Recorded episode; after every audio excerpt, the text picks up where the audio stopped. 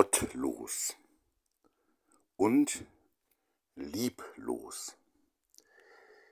Ähm, das sind zwei Problembereiche, auf die ich in dieser Folge hier beim kleinen Podcast vom noch kleineren Projekt Freundschafts- und Liebesprojekt Kleine Liebe eingehen möchte. Die Gottlosigkeit ist jetzt für dieses Projekt nicht das Problem, weil es ja eben auch für Atheisten und ähnliche sehr wohl gedacht ist und für diese Menschen genauso da sein möchte. Trotzdem möchte ich in dieser Folge auf beides einmal eingehen. Auf die Gottlosigkeit und auf die Lieblosigkeit. Ich glaube, dass ähm, es ganz wichtig ist, liebevoll zu sein, zu bleiben, beziehungsweise liebevoll zu werden und noch mehr liebevoll zu werden, liebevoller zu werden. Ich glaube, das ist wirklich ein Lebensauftrag. Ähm, der irgendwo auch was mit Gott zu tun hat, denn Gott ist die Liebe und sein allergrößtes Gebot und allerwichtigstes Gebot ist ja auch die Liebe, das Liebesgebot. Das Feindesgebot, also die Liebe auch zu den ganz anderen Menschen, das viele Christen für sich noch gar nicht so durchbuchstabiert haben oder viele religiöse Menschen, ähm, dass das ja meint, dass wenn wir die Feinde lieben, und Feind sein ist was ganz schön Arges, dass wir natürlich auch die anderen, die Andersgläubigen und auch die Nichtgläubigen lieben sollen. Und zwar von Herzen, von ganzem Herzen. Das ist auf der einen Seite ein Weg, der Weg der Liebe, und es ist auch ein echtes Ziel, eine Aufgabe. Auch eine Gabe übrigens. Ähm, für mich ist es schon, ich bin ja ein gläubiges Kerlchen, für mich ist es schon ein Problem, äh, wenn Menschen ganz ohne Gott leben wollen. Wenn sie sagen, da gibt es nichts und niemanden, da ist nichts vorhanden. Ähm, das ist, finde ich, schade, sagen wir es mal so rum. Ich finde das sehr schade, ich glaube aber nicht, dass, ähm, und das ist auch nicht das, worum es mir geht, dass wir an einen Gott nach Schema F glauben müssen, äh, nach dem Schema irgendeiner Religionsgemeinschaft oder Glaubensgemeinschaft oder Kirche. Aber ich glaube, dass es schon gut ist, einfach mal an Gott zu glauben. Also den Gedanken und die Wirklichkeit ernst nehmen, äh, dass da jemand ist oder etwas ist, ähm, das wir Gott nennen. Und sich da dann mal heranzutasten, also das nicht nur irgendwo als eine These neben dem eigenen Leben stehen zu lassen und zu sagen, ja, ich glaube das irgendwo schon, sondern diese These ins eigene Leben, ins eigene Herz, in das eigene Glauben, vielleicht auch Vertrauen äh, und Denken mit hineinzunehmen. In unser eigenes Leben. Und ähm, ich glaube auch nicht, dass es darum geht, was ja oft dann mit Gott verbunden wird, dass dann da gleich eine ganze Dogmatik und tausende von Moralvorstellungen, wie man denn nun zu leben hat, dass das ähm, mit diesem Glauben an Gott zusammen einhergehen müsste. Ich würde das klar getrennt äh, betrachten wollen. Und ich würde auch sagen, ähm, hör erstmal auf, all das, was am moralischen Ballast oder am Belast an Moralvorstellungen ähm, in deinem Leben vorhanden ist, lass das ruhig mal. Ähm, stell es wirklich mal zurück und stell Gott als Gott in die erste Reihe. Nicht irgendwelche Moralvorstellungen, die angeblich oder vielleicht auch echt ähm, von Gott her kommen. Also einfach mal die Wirklichkeit eines realen und lebendigen Gottes vorne anstellen, auch die Wirklichkeit der Liebe, ähm, möglicherweise auch die goldene Regel voranstellen, äh, aber nicht äh, alle möglichen Einzelgebote und auch nicht äh, tolle Moralvorstellungen. Also wenn du jetzt zum Beispiel völlig anders lebst, als es die katholische äh, Sexualmoral meinetwegen dir vorgibt, ähm, auch gendermäßig und so, du bist auf einem ganz anderen Planeten, ähm, als es die katholische Kirche vorgeben will. Ich denke, du weißt, was ich meine und vor allem, wenn du selber betroffen bist, weißt du es erst recht. Ähm, dann sei so und bleib so. Also ich meine, man darf sich immer auch verändern, aber das ist gar nicht das wichtigste Thema, darum geht es gar nicht. Und wer sich nicht alles verändern muss, das ist auch ein langes Thema. Nicht? Also beim Papst angefangen, den ich durchaus schätze, würde ich sagen, der Papst könnte gleich mal, ähm, also ich schätze die Person des aktuellen Papstes, Franziskus, ähm, und zumindest einen durchaus großen Teil dessen, was er auch, was er auch sagt und, und macht und wie er lebt und so. Ähm, aber manches auch nicht. Und ich würde auch sagen, man könnte auch gleich mal dieses machtvolle Papstamt auch gleich abschaffen. Also da wäre eine Veränderung zum Beispiel möglich. Und ich kann mir auch vorstellen, dass zum Beispiel auch in meinem äh, Sexualleben, äh, dass man da auch einiges ändern könnte, in meinem eigenen. Ähm, aber nicht, dass ich dir da irgendwas jetzt vorschreiben will, eben nicht. Also egal, wer du jetzt bist und was du lebst und ähm, wo du moralisch stehst und was du moralisch für richtig oder für falsch hältst, ähm, schieb das alles mal beiseite. Das ist nicht das, worum es äh, an erster Stelle geht im Leben. An erster Stelle im Leben geht es ähm, um die Liebe, um die Liebe.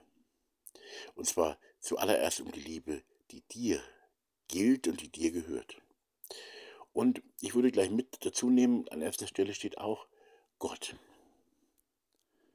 Aber abgeschnitten von all diesem Moralballast, der ja nicht nur falsch ist, also zum Beispiel, dass eine Gesellschaft äh, überhaupt existieren kann, dafür braucht es Regeln, da braucht es bestimmte äh, Gesetze und sonst äh, läuft alles schief und der eine äh, murkst den anderen ab, bestiehlt ihn, vergewaltigt und so weiter.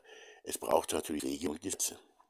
Ist aber ein anderes Thema, ist auch jetzt nicht mein Thema. Das ist auch ein wichtiges Thema für das Überleben einer Gesellschaft und darüber nachzudenken, was vielleicht richtig oder richtiger und was nicht gut oder was auch echt falsch ist und gefährlich ist, was auch anderen schadet, darüber nachzudenken, ist natürlich auch wichtig. Auch im Sinne der goldenen Regel. Aber ähm, hier in dieser Folge geht es, es geht ja im Podcast sowieso nur um Liebe und Freundschaft.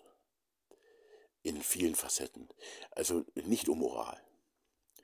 Aber natürlich ist Liebe an sich eine, eine Herzensmoral und Freundschaft ist auch sehr moralisch. Also wer gute Freunde hat, der weiß, was er hat. Und, ähm, aber das ist eine andere Form von Moral. Also wenn du einfach mal anfängst, egal ob du jetzt brav katholisch bist, ähm, ob du verheiratet bist, ob du sieben Kinder hast und ähm, nicht verhütest und niemals Sex vor der Ehe gehabt hast und so weiter, oder ob du ganz woanders bist in solchen Fragen, ganz völlig woanders bist. Ähm, fang wirklich an mit Gott. Das würde ich gut finden. Ein gottloses Leben, das einfach sagt, das gibt es gar nichts, das finde ich, ist schon, das ist schon echt schade. Es ist echt schade. Und ein Leben, das dann dazu noch sagt, also die Liebe ist mir auch egal, ich möchte auch gerne lieblos leben. Das heißt, ich verzichte darauf, dass mich irgendjemand liebt und ich möchte auch niemanden lieben. Vielleicht meine Freundin, meine Lebensgefährtin, meine Frau oder äh, mein Mann oder meine Kinder ausgrenze. Dann weiter gehe ich nicht mit der Liebe. Das würde ich auch durchaus ähm, familiäre Liebe mit Potenzial zur grundsätzlichen Lieblosigkeit nennen. Und das ist es, glaube ich, auch. Wobei die familiäre Liebe ja auch oft nicht das hält, was wir uns davon versprechen. Nicht, wie viele Leute äh, haben im Grunde schwere Konflikte mit den Eltern, ausgesprochene oder auch unausgesprochene?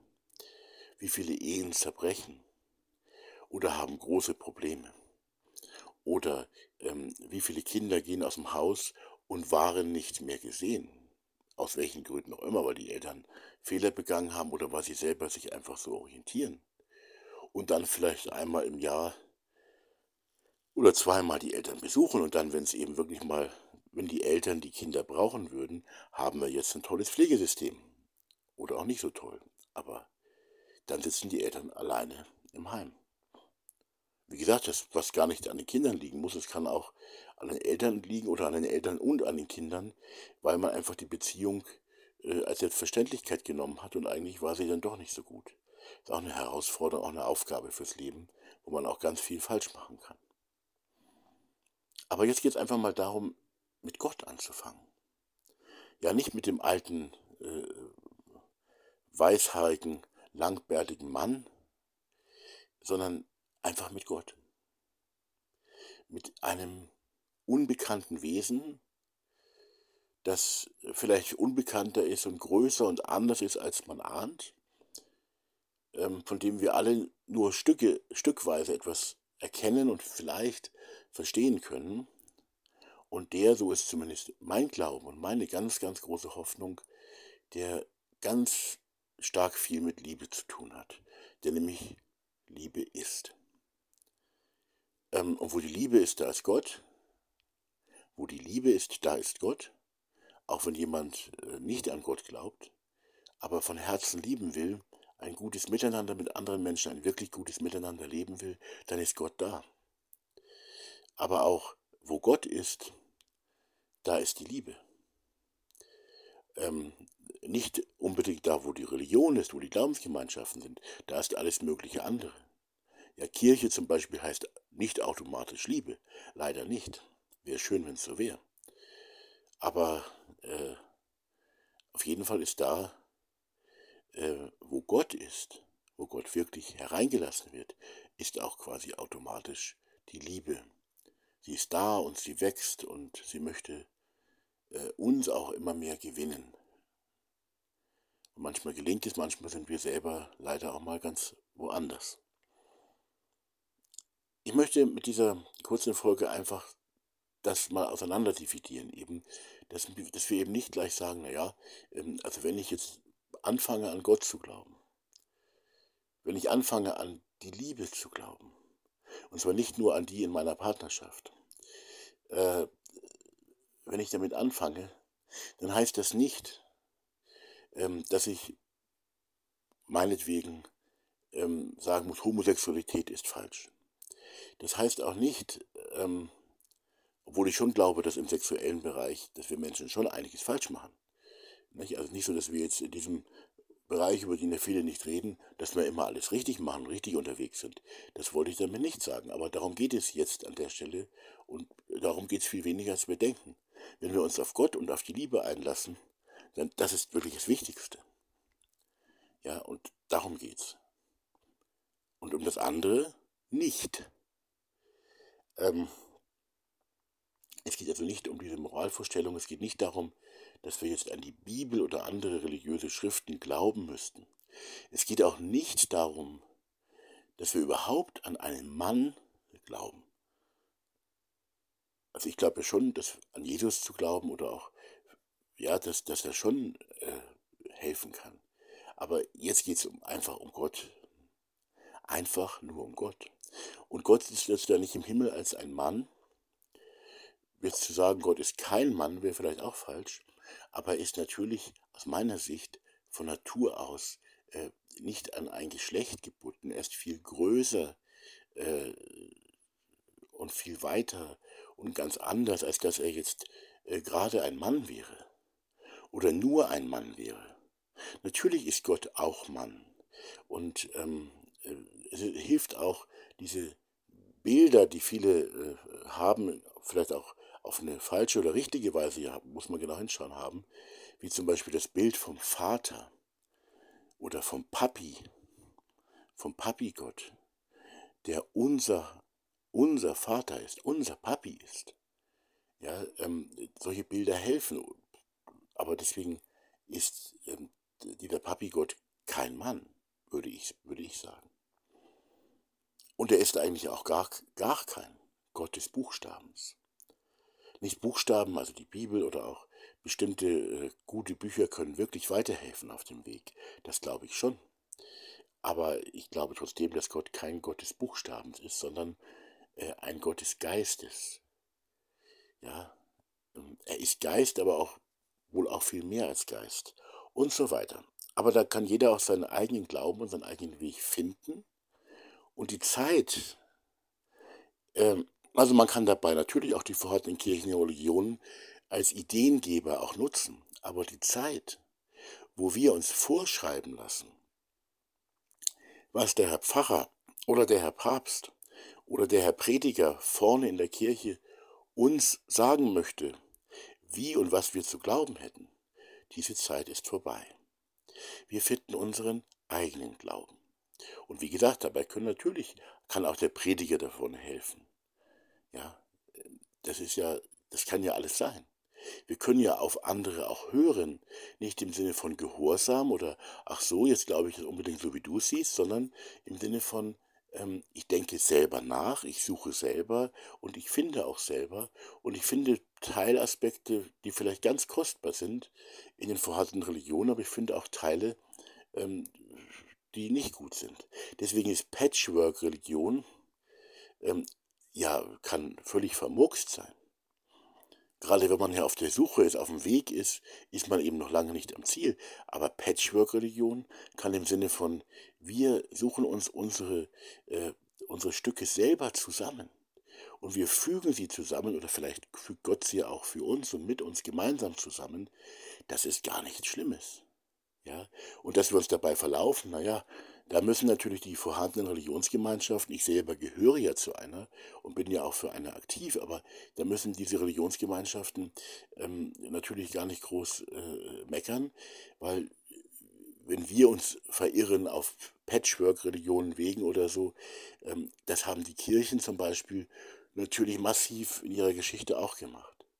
Ja, also da waren natürlich massive, große Verirrungen immer da und sind ja in gar nicht so kleinen Teilen auch heute da.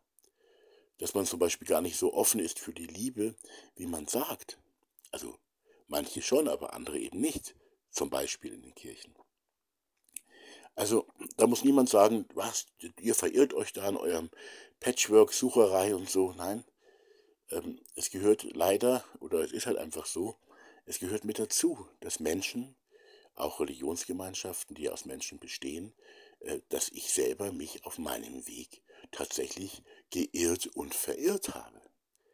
Und dass der Weg aber auch weitergehen kann. Man kann sich irgendwo festfahren und sagen, oh, so muss es bleiben, immer für alle Zeiten. Man kann aber auch den Weg weitergehen. Vielleicht führt Gott uns ja auch weiter. Und man lernt mehr dazu, man korrigiert auch manches, man wird korrigiert, man lernt von ganz anderen Menschen, die ganz anders sind, als man selber ist. Man lernt vielleicht auch miteinander. Also der Weg, äh, auf, auf, dem Weg zu sein, heißt nicht, ähm, alles richtig zu machen. Oder schon richtig erkannt zu haben oder richtig zu sehen. Und es geht eben nicht darum, ähm, dass es die Vorschriften gibt, die uns vorschreiben, wie wir zu sein, zu glauben, zu leben haben. Und ähm, gerade in der katholischen Kirche ist das natürlich eigentlich schon verfasst. Die Kirche, das Lehramt der Kirche, äh, sagt dir, also es wurde über Hunderte, über Jahrhunderte auch genauso praktiziert, das Lehramt sagt dir, wie und was du zu glauben und zu leben hast. Das war eine klare Vorgabe. Und wenn du das anders gesehen hast, wurde dir klar gesagt, ja, dann geht's auf den Weg in die Hölle. Und das ist, äh, glaube ich, problematisch. Denn wir brauchen ja auch mündiges Glauben, mündiges Glauben an Gott, mündiges Glauben, ein mündiges Glauben an die Liebe. Und äh, nicht kein vorgeschriebenes, kein manipuliertes, sondern ein eigenes, ein ureigenes persönliches Glauben. Und das sind oft lange Wege. Und viele religiöse Gemeinschaften sind so gedacht, dass man sich in ein vorhandenes, quasi vorgeschriebenes System einfügen muss. Das wird vorgegeben, da gibt es dann Menschen, die so wie der Papst eben zum Beispiel, die durchaus echte Macht haben. Und solange du dich dann da einfügst und daran angepasst glücklich lebst oder du denkst, du wirst glücklich, äh, solange funktioniert das. Da kommst du auch mit den Machthabenden, äh, Leitenden und Lehrenden nicht in Konflikte, gibt es keine Probleme. Aber wenn du sagst, oh, ich, ah, das würde ich doch gerne ein bisschen anders sehen oder auch ganz anders machen, ja, dann hast du schon ein Problem. Und manches dünnt sich auch aus. Also zum Beispiel gibt es in der katholischen Kirche, ich will jetzt hier kein Katholiken-Bashing machen, ähm, gar nicht, aber ich will einfach auf Probleme hinweisen. In der katholischen Kirche gibt es zum Beispiel eigentlich eine Sonntagspflicht, soweit ich weiß. Und das heißt, äh, dass man eigentlich als Katholik sonntags in der Kirche sein muss. Das kümmert natürlich heutzutage nur noch ganz wenige. Und ich habe ja auch schon mal gesagt, ich finde auch, wenn es ein guter Pfarrer ist oder so, äh, das kann durchaus, ähm, es gibt durchaus schlimmere Sachen und schlechtere Sachen, viel schlechtere Sachen, wie man den Sonntagvormittag verbringen kann. Das kann einem wirklich was geben, in, in, die, in diese katholische, zum Beispiel in die katholische Messe zu, zu gehen, in den Gottesdienst und da mitzufeiern und dabei zu sein. Ich will aber sagen, dass dieses Ich schreibe dir vor, dass du am Sonntagvormittag in der Kirche zu sein hast, äh, dass das ganz bedenklich ist. Ich finde zum Beispiel auch, dass die katholische Kirche, also jetzt eine ganz große Außenseitermeinung, die ich aber habe, ich finde, die katholische Kirche hat in der Sache recht, wenn sie sagt, äh, Abtreibung ist, ist schlimm. Wir müssten andere Wege finden.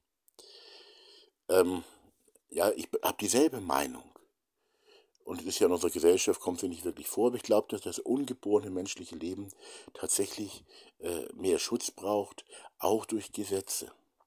Und dass die Mutter oder die Eltern und das ungeborene Kind natürlich auch mehr Hilfe und Unterstützung brauchen. Aber um es klar zu sagen, ich würde auch die, die These oder die Meinung vertreten, mh, Abtreibung ist echt falsch. Und ich finde auch, dass auch die Religionsgemeinschaften solche Meinungen vertreten dürfen. Ich finde, sie dürfen auch die Meinung vertreten, auch ist doch schön am Sonntagvormittag ähm, nicht zu selten in der Kirche zu sein. Ja, das ist, ist, kann man ja sagen als Meinung. Aber dass der eine dem anderen das zur Vorschrift macht und gleich hinten dran vielleicht noch dranhängt, und wenn du das nicht machst, zum Beispiel dass man dann auch sagt, dann bist du nicht mehr dabei, dann gehörst du nicht mehr zu Gott und nicht mehr zu unserer äh, Gemeinschaft und nicht mehr der Liebe. Ähm, das ist problematisch. Ich glaube wirklich, dass die Mündigkeit ähm, und die Freiheit, die echte Freiheit ähm, des einzelnen Menschen, des einzelnen Glaubenden äh, ganz wichtig ist. Und dass so eben auch ein mündiger Glauben entsteht, wo man eben selber glaubt. Denn so wichtig wie es ist, selber zu denken, Klammer auf, und wie gesagt, man irrt sich dabei auch häufiger mal, Klammer zu, so ist es genauso auch wichtig, selber zu glauben. Und nicht einfach nur das zu glauben, was einem die Eltern vielleicht sogar eingeprügelt haben früher. Vielleicht auch heute in manchen Ländern, in manchen Kreisen. Glaube und Liebe müssen, wenn wir das wollen, wenn wir es zulassen wollen, in uns selber wachsen. Und ähm, Gott muss in uns selber wachsen, auch ein Gottesverständnis, ein Gottvertrauen, ein Leben mit Gott, der, so glaube ich zumindest, immer da ist, bei uns ist. Und der uns immer lieb hat, der aber manches nicht lieb hat, was wir machen oder auch nicht machen, aus meiner Sicht. Aber es ist eben wichtig, diesen eigenen Weg zu finden. Und ähm, ich glaube eben, um das zum Schluss zu sagen, ich glaube, es ist total wichtig, ich glaube, es ist total wichtig, dass, dass man Gott und die Liebe äh, dabei nicht nur als Nebensache im eigenen Leben hat, sondern als Priorität. Also, dass man dann wirklich diesen Weg mit diesen zwei, fängt jetzt vielleicht mit zwei Worten einfach an, nämlich mit dem Wort Gott und mit dem Wort Liebe, dass man mit diesen zwei Worten dann einen Weg geht, wo diese zwei Worte eine Priorität sp spielen, eine Priorität sind oder werden und ähm, äh, wo diese zwei Worte auch mehr und mehr zu einer äh, zu einer Realität in unserem eigenen Leben, auf unserem ureigenen persönlichen Lebensweg werden dürfen. Gott und die Liebe.